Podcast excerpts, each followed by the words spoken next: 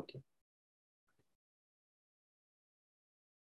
Mis dilectísimos arrojados seres que, como nosotros, se precipitan trágicamente, inexorablemente hacia el fin de año, sean bienvenidos a esta, la última edición, el último programa de 2022 de Los Arrojados, sean bienvenidos.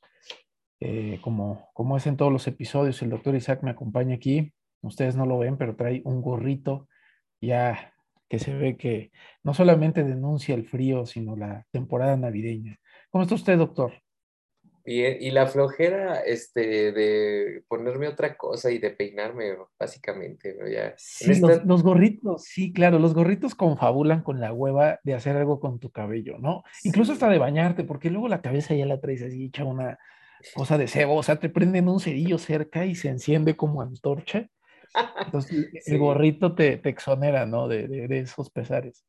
Sí, digo, también por el frío y, este, y que de, pues de pronto es como la, el arma sencilla para ponerte algo rápido y ya, ya estás listo. Pero sí traigo mi gorrito, no es navideño, es un gorrito muy a mi estilo, de color negro, pero sí ya en este, en este cierre de año, este, como te decía, hay que deslizarse sobre él porque pues pues no se puede detener, entonces hay que eh, entrarle a las fiestas, a las posadas, a los intercambios, sean de regalos o sean de golpes, igual hay que estar preparados. Ah, huevo, no importa. El punto es que regreses lo que te den. Ah, sí, claro, o sea, tiene que ser intercambio, no puedes nada más recibir. Entonces, este, pues bien, tú, Osva, ¿cómo estás? Me he dado cuenta que en los otros programas no te pregunto cómo estás. Entonces eso sí, no, ya, ya, no regresa, ya no regresa la pregunta. Estoy muy bien, igual también precipitándome dolorosamente por el fin de año, porque como sabes, yo cubro ahí en mi negocio ciertos asuntos administrativos y siempre son de un seguimiento básicamente tedioso. Pero ahí la llevamos, ahí la llevamos y pues nada, de momento solo llevo una posada. Debo decirte que, que no he tenido demasiadas en mi, en mi camino, pero he notado que las posadas han ido desapareciendo. O sea, quiero decir, yo ya veo cada vez menos, no sé si sea que también cada vez estoy como más aislado de la sociedad.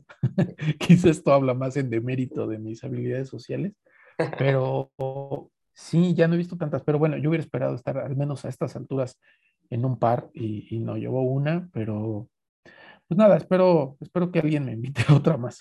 De menos quiero cerrar mi, mi año con dos posaditas en mi currículum. Sí, pues, tienes razón. Yo no sé incluso si ya es también la edad, ¿no? De que pues ya no te invitan, sino tú tienes que organizarlas y por eso ya ves. También, ¿eh? Puede ser. Porque uno es el que tiene que organizarlas ya como señor responsable, adulto, no sé. Claro, si, si a ti ya te toca poner los dulces en la piñata, tú ya no la rompes. Sí, exacto, y pues, ver el lugar y el ponche y, ¿sabes? O sea, todas esas cosas, pero... Sí, sí, totalmente. Pues estamos a, cierre de año, pero también estamos eh, en vísperas de la Navidad. Estamos muy, muy cerca de la Navidad grabando este programa. Y fíjate que estaba repasando algunas cosas históricas que han ocurrido y me topé con una que me permite entrar como a este cierre de temporada y de año y de programa y de todo, que es eh, la foto que seguramente mucha gente ubica de eh, la luna, este, bueno, la foto es desde la luna y se ve al fondo así el mar negro del espacio y el, la tierra justamente como, como si fuera una luna creciente, digamos. Una foto muy famosa que se tomó en el 68, un año bien turbulento. Eh, aquí en México pues tuvimos el tema de los estudiantes. En, Francia, en mayo, recuerden que también hubo un tema con estudiantes justamente. Eh, bueno, el inicio de, o más bien el pico de la guerra en Vietnam, o sea, un año bastante turbulento. Y justamente el 24 de diciembre del 68 se toma esa famosa foto eh, pues desde la misión Apolo 8, desde la Luna, y es el inicio para muchos de lo que sería la, eh, digamos, la conciencia ambiental, la conciencia social, porque nunca habíamos visto nuestro planeta. O sea, sabíamos que era redondo, sabíamos, o sea, había satélites, ya se habían puesto órbitas, sabíamos muy bien, ya habíamos mapeado muy bien como el, el territorio, digamos, ¿no? Pero nunca habíamos tenido una foto de nosotros mismos. Claro, una selfie. Una, una, selfie. planetaria. Sí, como a ver, posen todos y de pronto ahí tirar la foto. Entonces, eh, quiero decir esto porque una de las preguntas de cierre para este programa y de la temporada, pues tienen que ver con las implicaciones de la bioética, que es lo que hablamos en los tres programas anteriores, o sea, como cuál es el campo de aplicación y claro, los temas clásicos es aborto, eutanasia, de los cuales ya hablamos, pero no se limita a eso, la bioética no solo es médica, sino la bioética incluye pues todas las ciencias de la vida. Y el tema que me llamó la atención con esta foto es cómo empezamos a tener conciencia social a, a partir de ver nuestro propio planeta con esa foto, pero también a preguntarnos sobre pues el impacto eh, pues del estudio de la vida en este planeta, ¿no? De hecho, pues el tema de bioética surge en el 71, o sea, dos años después de la foto, un año y medio después, si podemos incluso decirlo, ¿no? Y eh, yo quería como eh, abrir esta, esta charla justamente diciendo que tanto nosotros como personas, ciudadanos, pues debemos acercarnos a la bioética globalmente, no solo, insisto, a nivel de eutanasia y aborto, que son temas ya muy discutidos, sino más allá. Em, que, eh, porque además está en nuestra cultura, en películas, el tema de las exploraciones espaciales, el tema de el cuidado ambiental, las crisis ambientales, bueno, la guerra, las fake news, la posverdad, todo eso es, eh, de alguna manera, toca la bioética. Entonces, pienso, la postura es que mm, tenemos que acercarnos más a ella, tenemos que ser más letrados, más bioéticamente alfabetizados, porque vienen colisiones importantes desde mi perspectiva eh, en los problemas sociales, ambientales, políticos, religiosos, que necesitamos no solo reflexionar en la comodidad de nuestras casas y del, con la comodidad de nuestros amigos, sino también volvernos agentes activos en todo esto, ¿no? Eh, entonces, bueno, yo quería empezar con esta, con esta fotito, con esta, con esta eh, situación, y pues no sé tú qué, qué pienses al respecto. Sí, eh, comparto la, la, parte, no, no tenía conocimiento de esta primera selfie planetaria.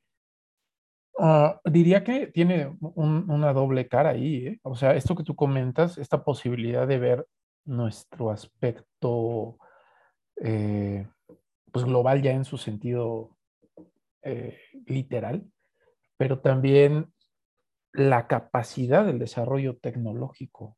O sea, ya vimos hasta dónde estiramos el brazo, digamos, en esa primera ocasión, ¿no?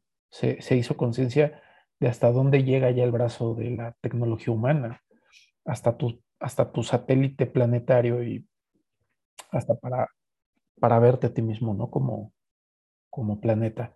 Entonces pienso que ahí, ahí la reflexión se agudiza, porque por un lado sí, es, hagamos conciencia, podemos eh, observar la, conducta de esa mancha humana, vamos a llamarle, esa sintomatología humana, por usar un poquito este, este discurso de, la Gaia, que, entiende ¿no? el, el, planeta como un cuerpo vivo esta mancha tumoral que somos, eh, pues ahora podemos, o bueno, a partir de ese momento se pudo, ¿no? Comenzar a, detectar, se pudo comenzar a seguir, pero también el alcance tecnológico que, que por un lado nos permite vernos en esta foto por ocuparlo como momento fundacional de una conciencia de sí, de el humano como habitante de un planeta, que obviamente no es el momento fundacional estricto sensu, porque, bueno, siempre ha habido una conciencia eh,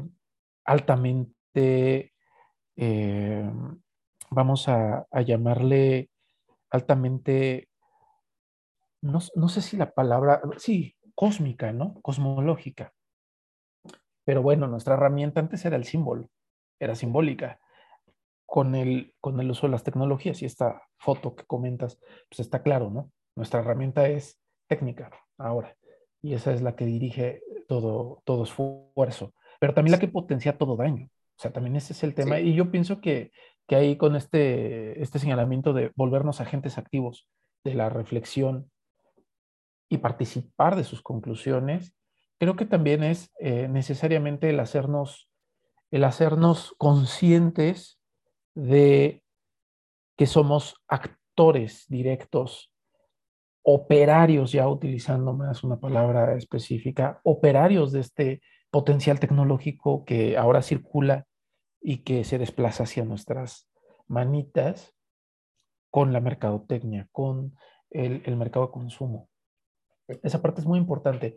Eh, diría que una parte crucial y esta parte ilustrada de la que hablas se, engancha con algo que llegamos a hablar en otros programas, que es cómo romper estas eh, inmanencias con las que nosotros nos desplazamos cotidianamente. Ya tenemos una serie de comprensiones inmanentes, las cuales normalizamos, naturalizamos y dejamos de seguir todas las implicaciones que tiene, pues, por ejemplo, llenar el tinaco, ¿no? No nos vayamos tan, tan lejos. Nosotros prendemos la bomba y sube el agua al tinaco y listo, ¿no?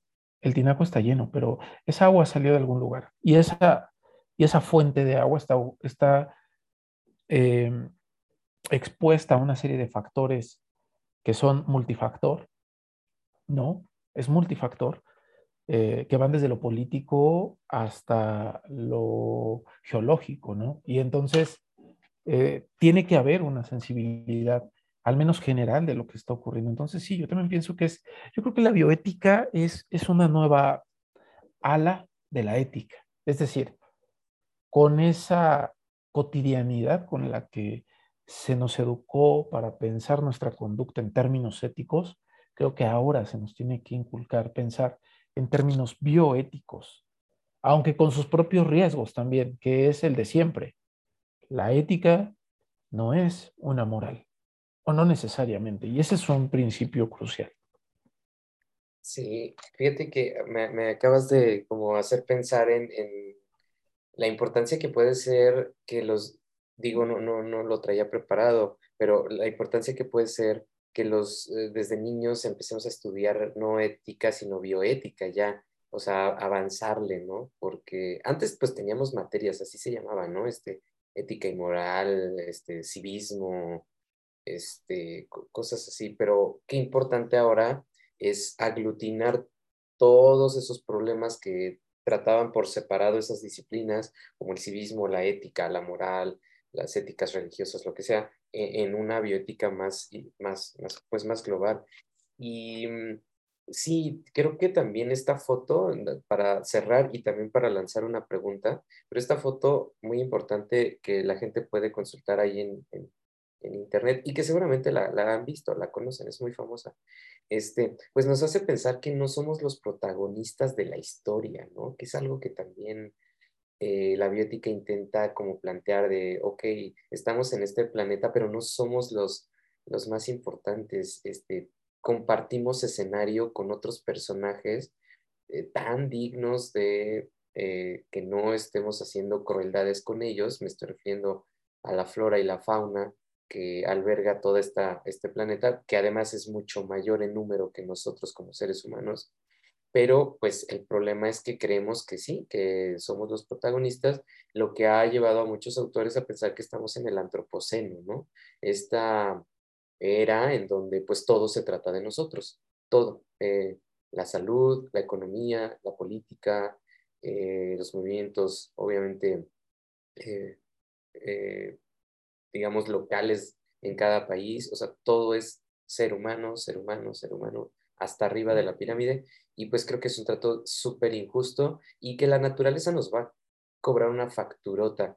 Pienso que la pandemia eh, fue una respuesta a esa, este, mm, ese movimiento, esa acción de los seres humanos. Fue como de, claro, no, no sé si consciente o inconsciente, eso eh, podríamos entrarlo, entrar en un debate así ya más místico, misterioso, pero claro que la naturaleza reciente, o sea, hay poblaciones de peces, por ejemplo, que cambian su sexo cuando hay un desbalance entre machos y hembras, o sea, se restablece un orden propio de la naturaleza. Creo que la pandemia es un ejemplo de ello. Entonces, pues eh, sí, ojalá que estemos preparados para hablar de esto, de bioética, pues desde que somos niños.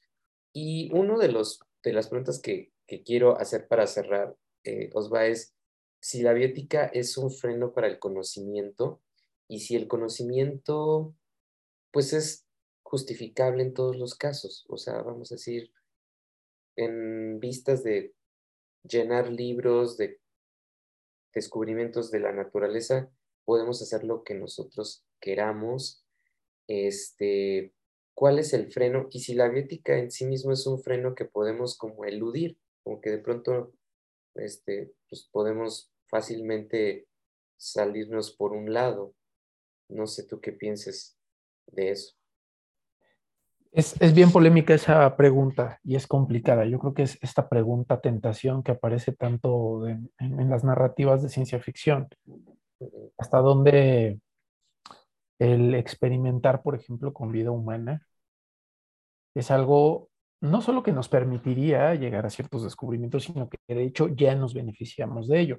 Sabemos que el episodio nazi en la historia de Occidente fue un, eh, vamos a llamarle, un, pequeño, una pequeña sucursal del infierno en la tierra y, entonces el trabajo ha sido marcarlo para que no se repita, ¿no? Esa fue eh, la, lección, la de la memoria, ¿no? De hecho, bueno, tenemos ahí eh, frente a la Alameda el Museo Memoria y Tolerancia, precisamente porque la memoria se volvió un valor fundamental a raíz de este genocidio que ocurre con el pueblo judío. Pero algo que es mm, escalofriante, porque lo es, es pensar que hay o hubo una serie de avances de tipo médico y de tipo científico que la ausencia del escrúpulo de estos eh, médicos nazis y de estos científicos nazis dejó concretar, ¿no? Entonces, pues sí, la pregunta se agudiza. Incluso yo creo que se agudiza si pensamos, por ejemplo, que por mucho tiempo eh, un médico que exhumaba un cadáver y lo abría para realizar una autopsia, para realizar un análisis, un, un, este, un anatomista como Da Vinci, por ejemplo, que extirpaba, que más bien que, exhumaba un cuerpo para dibujarlo, todos ellos eran nigromantes para la Iglesia Católica. Y como nigromantes, pues eran candidatos estrella a la pira, ¿no? Entonces, pues ese tema, ¿no? ¿Qué hubiera pasado si en esa ética particular, en donde eh, habitando la cristiandad, porque anteriormente ese orbe, ese gran orden de, naciones, que sí tenían sus fronteras políticas, pero que estaban reunidas en una sola, eh, vamos a llamarle Pangea eh, cultural, llamada cristiandad, porque estaban todos en un bloque, pues vivían bajo el mismo patrón ético-moral. Y en ese entonces, las personas que buscaban hacer este tipo de, avances eran tratados como criminales, criminales de primera, o sea, homicidas, pese a que era ya un muerto, ¿no? Entonces, sin eso no hubiera habido un avance. Entonces, realmente uno no necesita mucho para saber que pues, totalmente, claro, la, la bioética amenaza el conocimiento, claro que sí, pero es que la bioética no tiene como fin construir conocimiento que esa también vendría a ser otra de las cosas. La bioética tiene como fin, tiene como objetivo el cuidar de la vida, ¿no? El gestionar de manera eh, ética la vida. Y ahí es donde entonces entramos más bien a los territorios complicados y resbalosos de la filosofía, porque, por ejemplo, eh, si usáramos un criterio utilitarista, eh, a lo venta, el razonamiento sería si la muerte o la experimentación con algunas cuantas vidas va a permitir el salvar a millones, hagámoslo. Pero es un criterio peligroso, ¿no?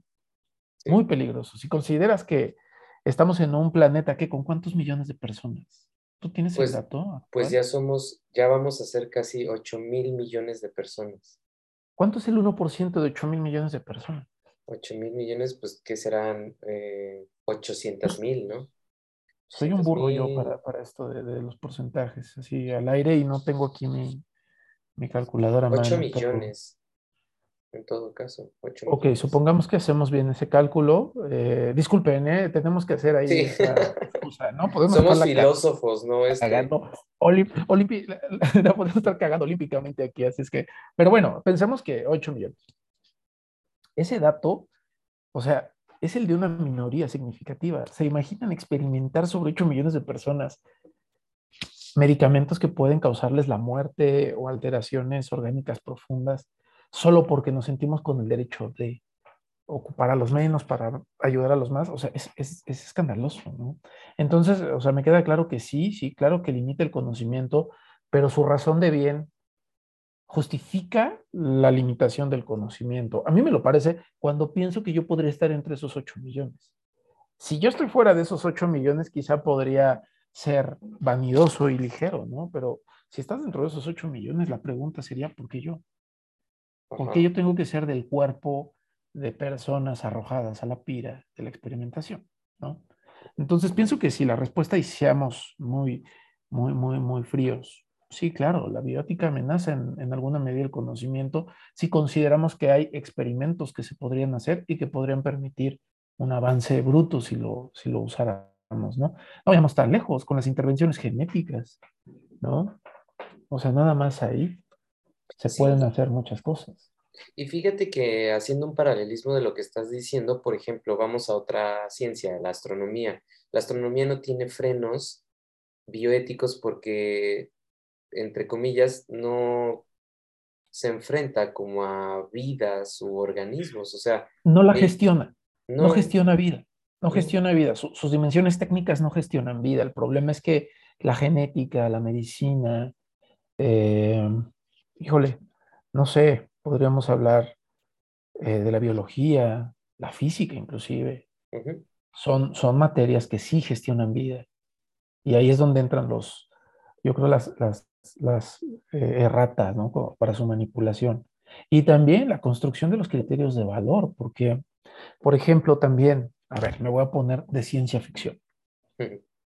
¿Por qué no hacer un programa así como existe el programa de donación de órganos, el programa de eh, consentimiento voluntario para la experimentación con tu propio cuerpo. Sé que estoy desahuciado, me quedan seis meses, quiero donar mi cuerpo a la experimentación científica. Permítanme ser conejillo de indias de la ciencia. Quiero serlo, solo, solo garantícenme que si empiezo a sufrir me matan.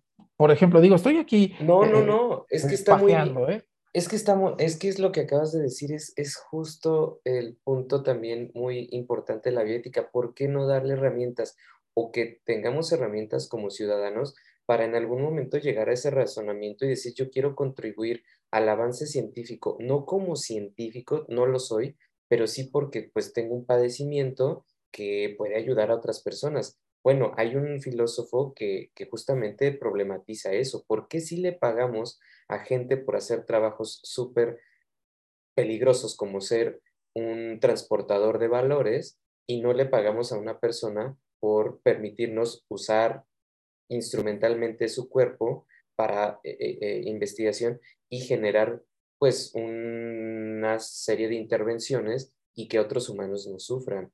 ¿Por qué si permitimos que una persona se aviente de un paracaídas, lo cual es también súper peligroso, pero no permitimos que alguien se enrole en un protocolo de investigación y la bioética lo cuida muchísimo. Entonces, eh, coincido contigo, inclusive en alguna conversación previa tú lo decías, que la bioética es como este ejercicio de proteger al humano de su propio conocimiento. O sea, eh, es, como, sé que eres capaz de hacer esto, espérate, no lo hagas, ¿no? Eh, pero, pero, yo no sé hasta qué punto la bioética puede ser como moralina en ese y que a mí me generaría preocupación, que se volviera moralina. ¿no? no, totalmente. Por eso decía hace un momento, tiene la bioética como la ética tiene el mismo reto, que no se convierte en una moral.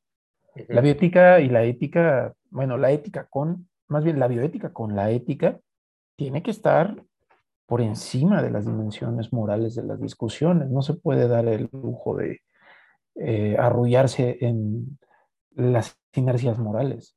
Y ahí están esos retos, porque lo decíamos al principio, en, la primera, en el primer episodio de la temporada, no podemos hablar ni siquiera de bioética en el sentido estricto. Si lo vamos a hablar con consideración a esta delgada línea que hay entre ética y moral, tendríamos que decir entonces que hay bioéticas, no bioética. Y ahora yo te acabo de hablar de una, la bioética utilitarista. Si la mayoría de sujetos están expuestos a un bien por el mal menor, consintamos el mal menor.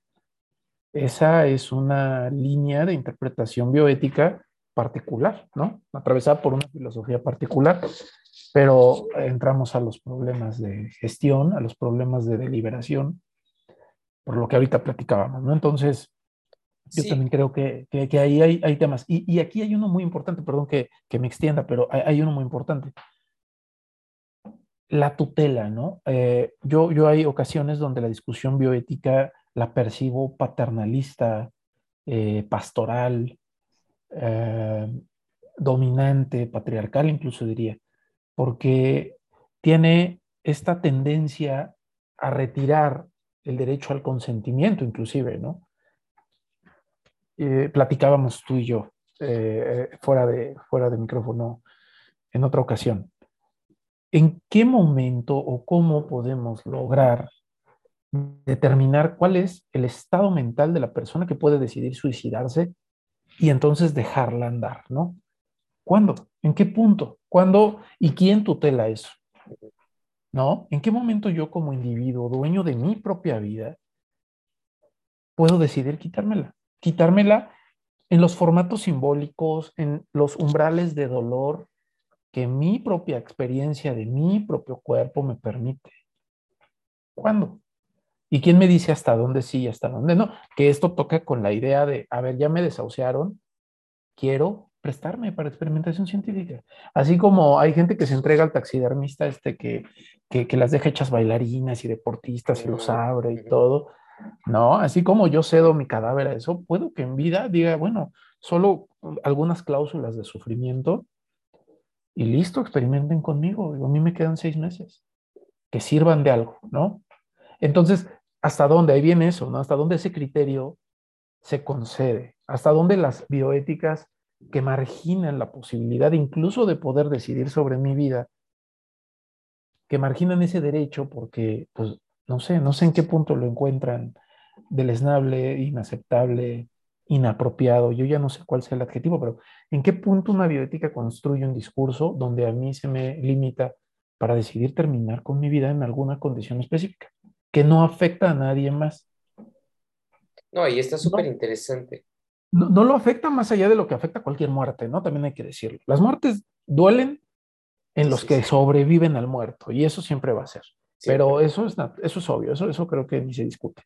El, el tema es conmigo, como hay que decir. Y es que eso que acabas de decir, por ejemplo, o sea, yo me imagino que es también una especie vaya, yo no me dedico a pacientes terminales, tengo conocidos que se dedican a, el área de cuidados paliativos, eh, en onco, que pues también hay muchos pacientes ya con estas problemáticas, pero yo lo que me imagino es que muchos pacientes quieren dejar de sufrir, por un lado, pero también el hecho de darles la oportunidad de que su vida tenga un significado, un sentido, creo que puede, digo, habrá que preguntarles a esos pacientes, insisto, yo no sé, no conozco a la población, pero habrá que preguntarle a esos pacientes qué, qué buen ejercicio de, de, de, pues ahorita que estamos haciendo de investigación, porque qué tal que ellos sí quieren tener una participación y decir, yo no quería que tuviera este cáncer, eh, pues es genético, pero el que me den la oportunidad de que mi nombre aparezca eh, como los donadores de, eh, que contribuyeron al conocimiento de este cáncer en particular, creo que significaría mucho sus vidas. O sea, creo que sería como una forma digna de morir inclusive. O sea, sí, ya te dieron seis meses, ya te desahuciaron, pero además es digno eh, para mí que yo pueda contribuir a que las generaciones que sigan no, este, no sufran. Y bueno, en este sentido, pienso que siempre han habido frenos. Ahorita yo lo planteaba como si la biótica es un freno, claro que lo es, y siempre los han habido. O sea, bueno, en los años oscuros es una etapa de freno, o sea, se frenó bastante, no se avanzó mucho, todo porque pues la Iglesia Católica dominaba, que explota obviamente en la Inquisición, y algo que me puse a pensar en la semana es, bueno, en algún punto todos somos, las generaciones siguientes son de cristal para las generaciones anteriores, y mi planteamiento es el siguiente, eh, los punks de los 60, los anarquistas, la verdad, para los dominicos son de cristal, o sea, este, ni de broma hubieran hecho eso en la actualidad los anarquistas, ¿no? O sea, ya los hubieran incluso quemado. Entonces creo que como que hay estas generaciones que se les llama entre comillas de cristal, pero eso simboliza o significa que hay un avance social, es decir, que estamos avanzando en mejorar ciertas prácticas de alguna manera. Claro, los de antes siempre vamos a ver a los de enfrente como más sensibles, pero insisto, los dominicos ven sensibles a los anarquistas de los 60 y los anarquistas de los 60 ven súper sensibles a los chavitos millennials de ahorita, ¿no? Es, lógico, es, es parte de ese freno y de ese razonamiento, digamos, ético, ¿no? Pero yo creo que sí es importante ser escrutadores, observadores activos en todos estos avances, porque aparecen en muchos lugares, en las películas. O sea, el tema de los X-Men es un ejemplo de ello. O sea, te plantea la posibilidad de qué pasa si podemos alterar genéticamente a un ser humano. ¿Lo harías? ¿No lo harías? ¿Permitirías que lo hagan contigo, con tus hijos, etcétera? O sea, sí necesitamos más participación. Entonces, también quisiera preguntar, ¿cuál es el futuro de la sociedad ante la llegada como de estas visiones plurales? ¿Nos estamos encaminando hacia la tolerancia, o hacia la intolerancia eh, pues entre grupos, ¿no? Que se ha dado mucho y ha culminado incluso en guerras, ¿no? Sí, yo, yo ahí a ese respecto, ¿sabes? Más que tolerancia e intolerancia, yo diría que el, el, trayecto parece indicar la polarización, mm. que en el fondo tiene la intolerancia grabada, ¿no? Como contracara de una moneda. Pero sí, yo, yo pensaría que es la polarización de, las, de las facciones, porque pues lo vemos en, en la disputa del aborto, no veíamos tan lejos. La complicada tierra de nadie, que es el dilema, nadie la quiere andar, ¿no? Nadie quiere usarla como, como lugar para sus pies, pero es el lugar de los pies de todos. O sea, realmente hay una serie de dimensiones de, acción, de deliberación y de sentido que de un modo u otro hacen que tengamos que dar pie a la diversidad de hipótesis, a la diversidad de posturas. Y pienso que ahí es donde se está complicando y se está complicando por varios, varias razones. Digo, muchas seguro se me vayan, pero, pero noto, noto algunas. Y creo que una de ellas es la de estar quedándonos sin el léxico necesario para poder afrontarlas. Entre más compleja es una realidad, más complejo tiene que ser el lenguaje, porque el lenguaje que matiza, el lenguaje que localiza las realidades y las emociones eh, estrechas, ¿no?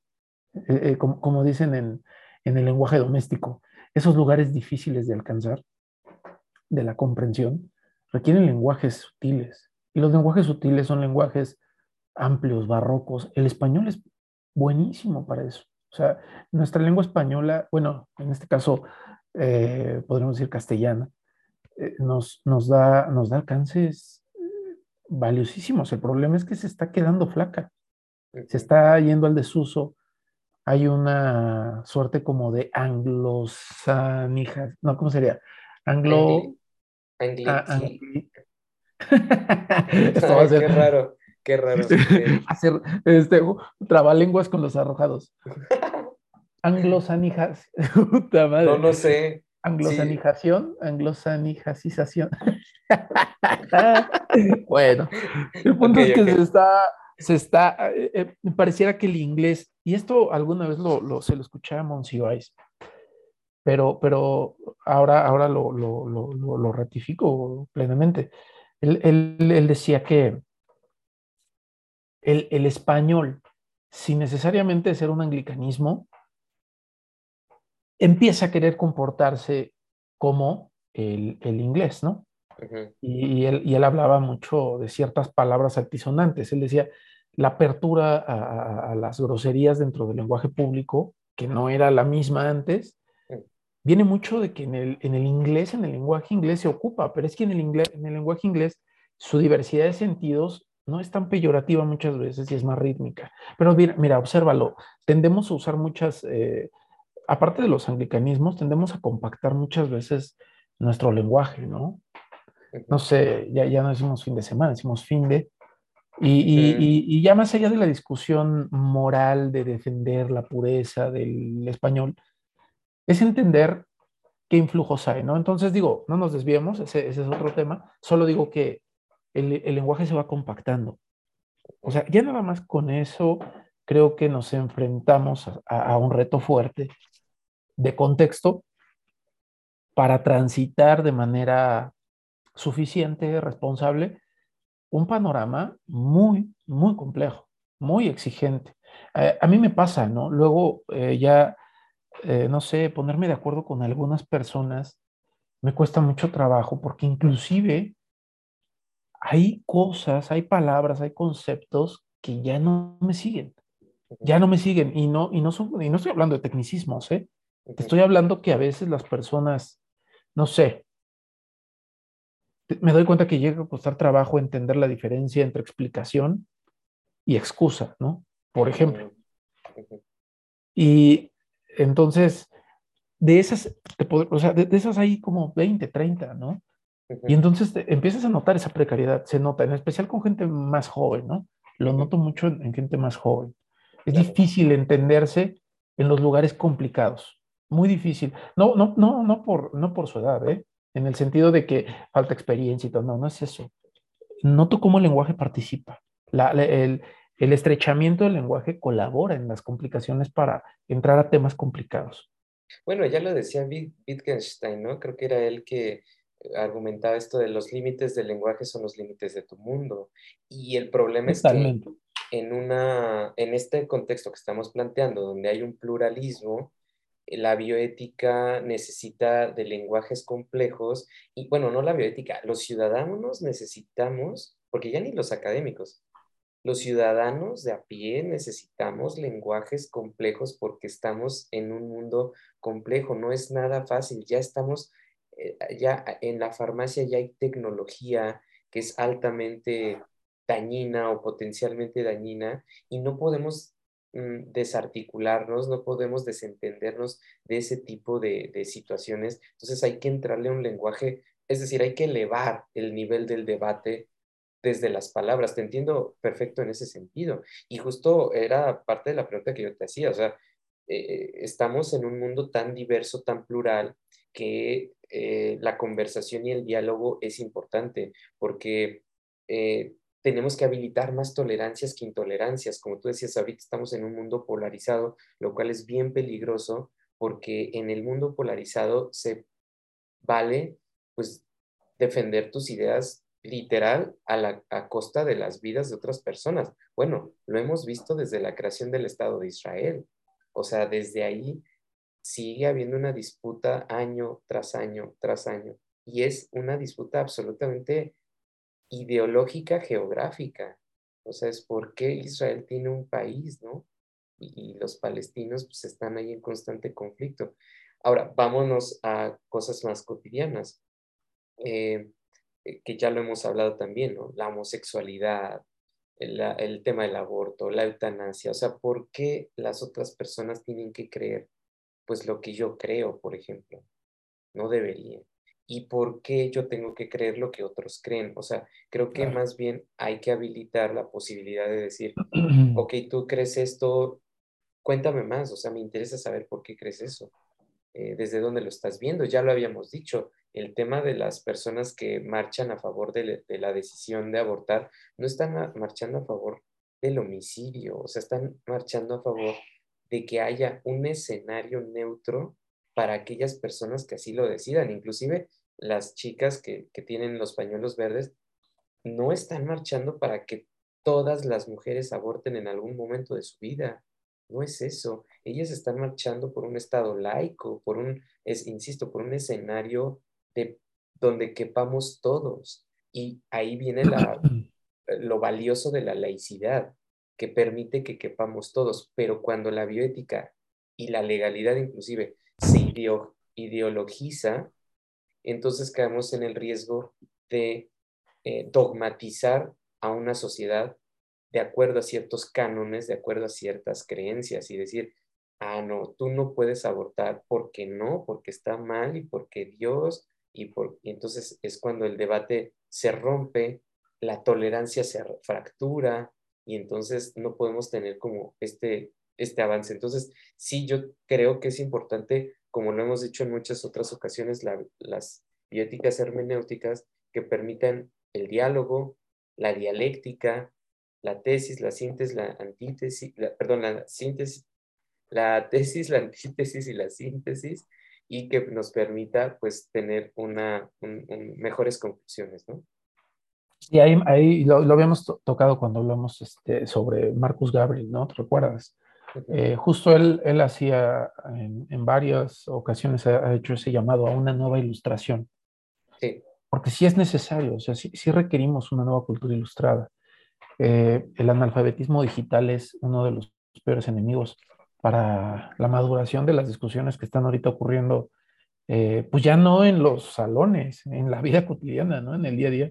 Entonces, sí, definitivamente, en, ese sentido, eh, también podríamos decir que la bioética quizá puede bloquear ciertos desarrollos de conocimiento científico en, en pro de una razón de bien, por supuesto. Pero por otro lado, eh, fertiliza, lubrica la necesidad, ¿no? De, tener que ampliar los marcos conceptuales con los que nos acercamos a los problemas cotidianos. Sí, que de hecho es un, eh, abonando un poco esto que dices, es una ilustración más conversación constante. O sea, es sí me informo, pero además eh, sostengo un debate y una conversación con mi extraño moral porque al final estamos conviviendo en el mismo lugar y necesitamos tocarnos lo menos que podamos en este ejercicio de tolerancia. Entonces, sí, desde luego que, esto es, porque además la bioética y todos los temas son contradictorios. O sea, la bioética misma eh, identifica que hay contrastes, que hay tensiones y que hay contradicciones en ciertos postulados. Ya lo habíamos dicho, mucha gente es, por ejemplo, pro decisión cuando se trata del aborto, pero provida cuando se trata de eh, el suicidio. Entonces, ¿por qué no por ejemplo, la, misma, la misma idea? Es que así somos como ser humano, somos contradictorios. o, hay pro abortos, pero hay pro este, fertilización. ándale, ándale, por ejemplo. Que también es una contrapostura fortísima, ¿no? Entonces, justo por eso se requiere de la conversación, porque hoy en día cada vez, eh, insisto, con este progreso mm, social de muchos países, de muchas eh, sociedades, este, eh, pues estamos alcanzando niveles insospechados y pues sin precedentes de mm, ideologías en un mismo lugar. O sea, tenemos homosexuales dentro de la comunidad católica, bueno, las críticas que se hicieron ahora en el Mundial, en un país absolutamente homofóbico, pero la contradicción era, ¿por qué a México le prohíben en la porra decir puto? Eh, ¿Por qué es homofóbico? O sea, es una súper contradicción. a México le prohíben la porra, pero, pero sí hacen un mundial en un país homofóbico, ¿no? Este, así es. Bueno, lo, de lo único que podemos estar seguros, porque así nos lo ha enseñado la propia historia eh, del ser humano, es que tenemos que conversar para encontrar esas contradicciones y encontrar esas válvulas de escape, ¿no? Y ante eso, pues, pues, ir cerrando con el tema de qué tanto se puede legalizar la bioética. O sea, ya lo, ya lo estuvimos ahorita debatiendo, pero ¿qué tanto se puede legalizar y cuáles son los peligros de legalizar ciertas bioéticas que más bien están disfrazando ideologías, ¿no? Sí, es, es, peligroso. Es ese problema, que, que, la bioética como, como la ética misma puede ideologizar, como la filosofía misma incluso. Yo creo que las grandes tentaciones de la filosofía es, es ideologizar, ¿no? Es adoctrinar. Ese es su, su pecado capital. Y el caso de, de, la bioética puede ser incluso más, más drástico porque como es un criterio multidisciplinario, sí puede alcanzar niveles jurídicos, ¿no? Sí puede alcanzar niveles legales. Pienso que ahí, digo, desde mi propia perspectiva, el trabajo de, de los estados es habilitar las condiciones para que las bioéticas circulen en función a los distintos perfiles de criterio que tienen los ciudadanos. Lo decíamos con el aborto, ¿no? A mí me parece una decisión bastante aceptable que el Estado mexicano, bueno, ni siquiera el Estado mexicano, que, cierto, que ciertos gobiernos estatales se estén permitiendo construir un espacio razonable de actuación libre de los criterios abortistas. A mí me ha parecido eso sano porque no es un llamado al aborto en absoluto, como muchas veces se caricaturiza, es una opción disponible que, claro, su, su mayor o menor uso tendrá alguna implicación crítica, por supuesto, pero eh, el punto es que se permite que las personas que no están compartiendo este horizonte metafísico de dignidad humana ocupen este, este escenario, este, esta posibilidad en un caso donde se requiere, ¿no? Obviamente no es, no es, no es tampoco el planteamiento de el aborto como una suerte de método anticonceptivo, que eso, eso me parecería eh, un atropello, ¿no? Pero, pero estamos hablando de que hay gente que lo llega a ocupar y llegado el punto dado, aparece la condena homicida, ¿no? Ya no es posible abortar, ya el Estado no, ya no te responde, porque entonces ya tenemos un escenario que comienza a ser ya de atentado contra la vida, ¿no? Ya es una persona lo que tenemos ahí. Me parece que hay una conciliación. Finalmente se está dando amplitud a las voces. Pienso que los avances científicos podrían darnos herramientas para que ese periodo de tolerancia al aborto se dé en mayor tiempo o a lo mejor hasta en menor o desaparezca, puede ser. Porque también hemos hablado que muchos de los criterios de la bioética son temporales, son históricos, están desarrollándose. Puede ser que finalmente logra, logremos tener evidencia contundente que logre zafar este clima tan eh, tendiente hacia ideologías particulares. Pero está bien que los estados garanticen esa actuación plural. Yo pienso que ese tendría que ser el trabajo y no casarnos con alguna de las, de las bióticas particulares aún sin evidencia suficiente, aún sin consenso eh, especializado suficiente para poder tomar la decisión, porque es el caso del aborto.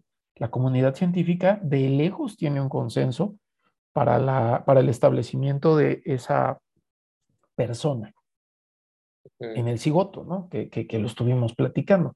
Está ausente el consenso aún, pues mientras eso ocurre, creo que el Estado tiene que salirse de la diatriba y habilitar condiciones de acción para sus ciudadanos, pues.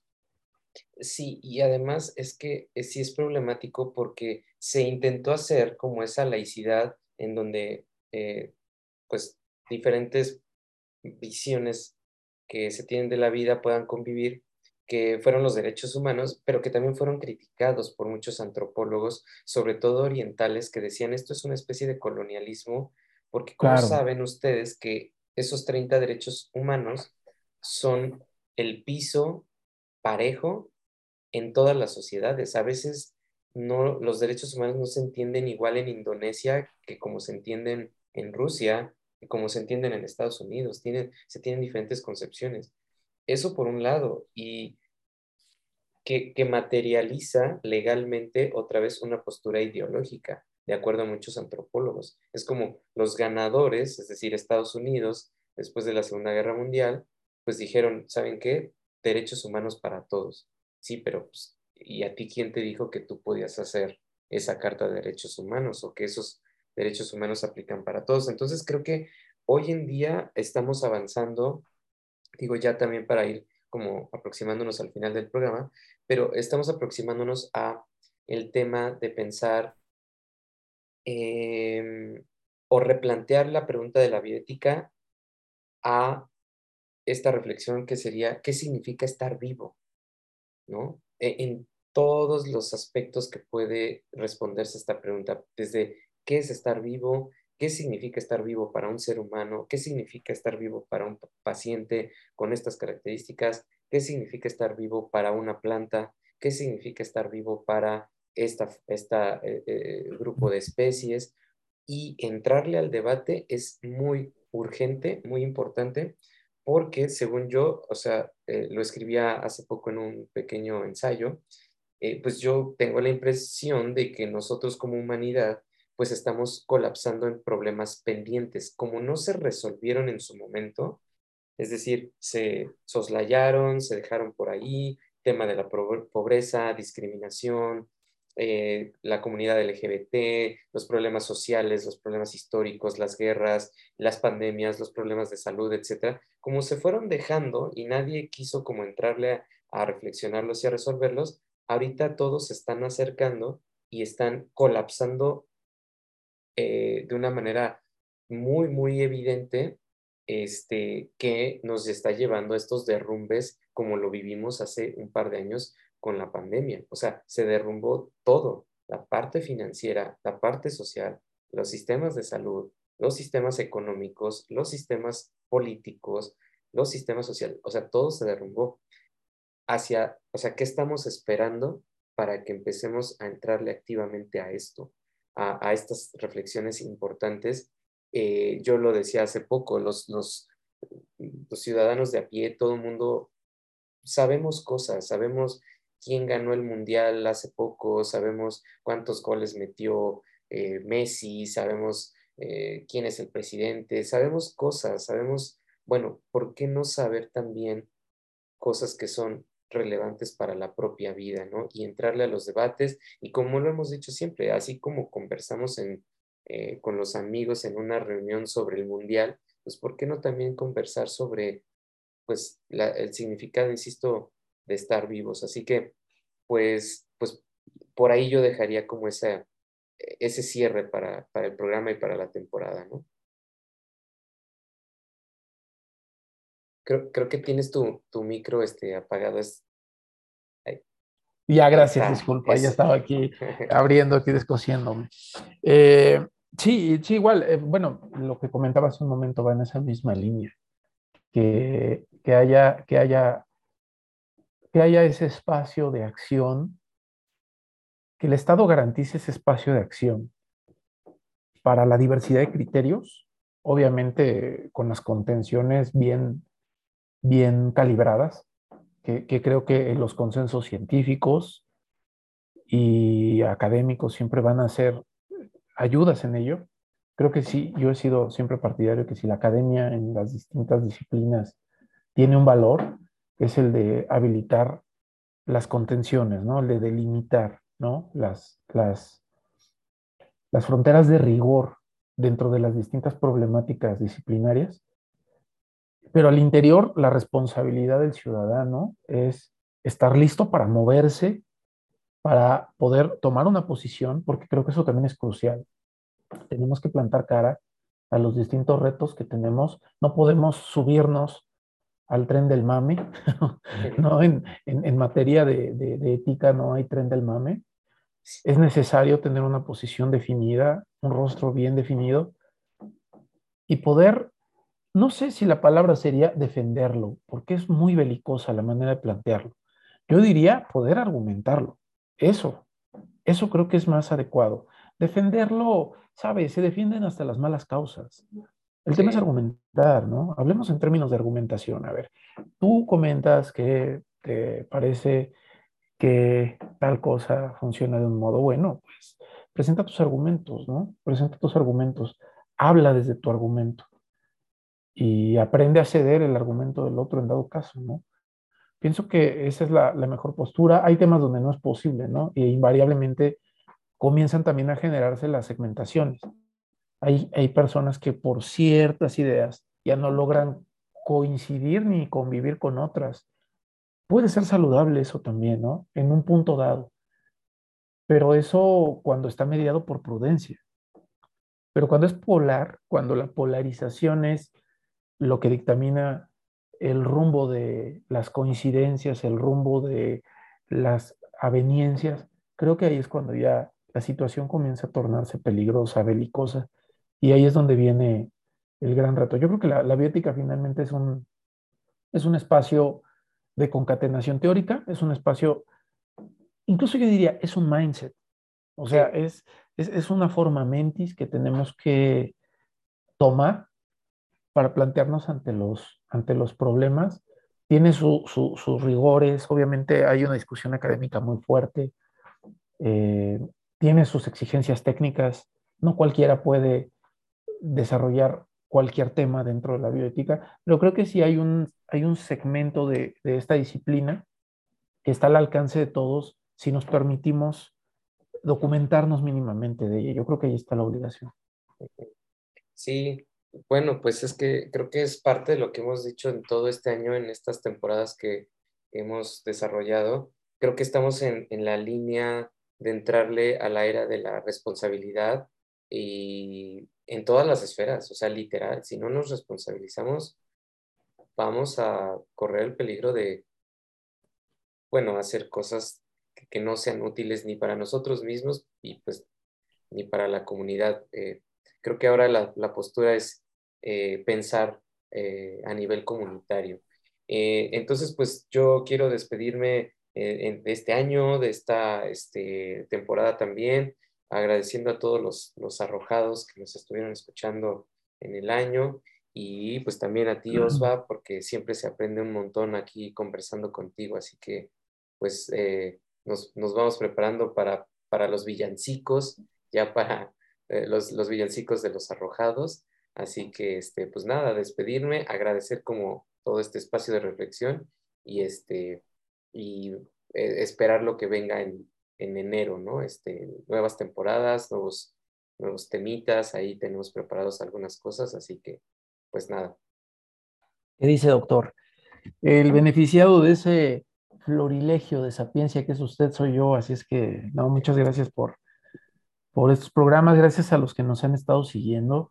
Em, pues este año creo, aunque, aunque comenzamos el, el año anterior, ¿no? Sí, sí, tuvimos primeros programas ya finales del año anterior, creo que este año fue como tal el año del desarrollo del programa y ha sido un esfuerzo que hemos venido sosteniendo de una manera muy orgánica, de una manera, de una manera muy honesta también, con ganas de dialogar, con ganas de justo, justo hacer lo que ahorita platicábamos, ¿no? a dar la cara a, las situaciones, plantear postura, pero también compartir opciones.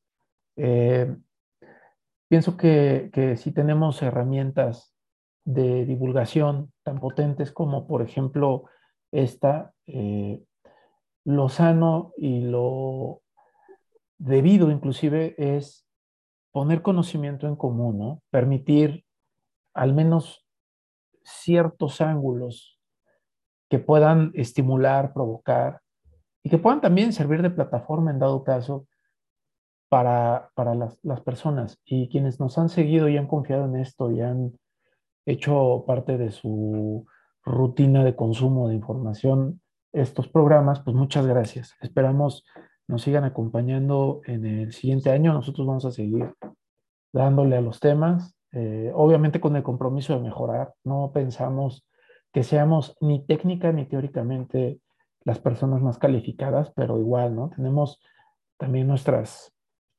ambiciones en el sentido más sano del término y una de ellas pues es esa, ¿no? Seguir dándole mejor alcance a esto, ¿no? Entonces, muchas gracias a todos y que pasen felices fiestas. Que sea un buen final y reapertura de ciclo para todos. Exacto.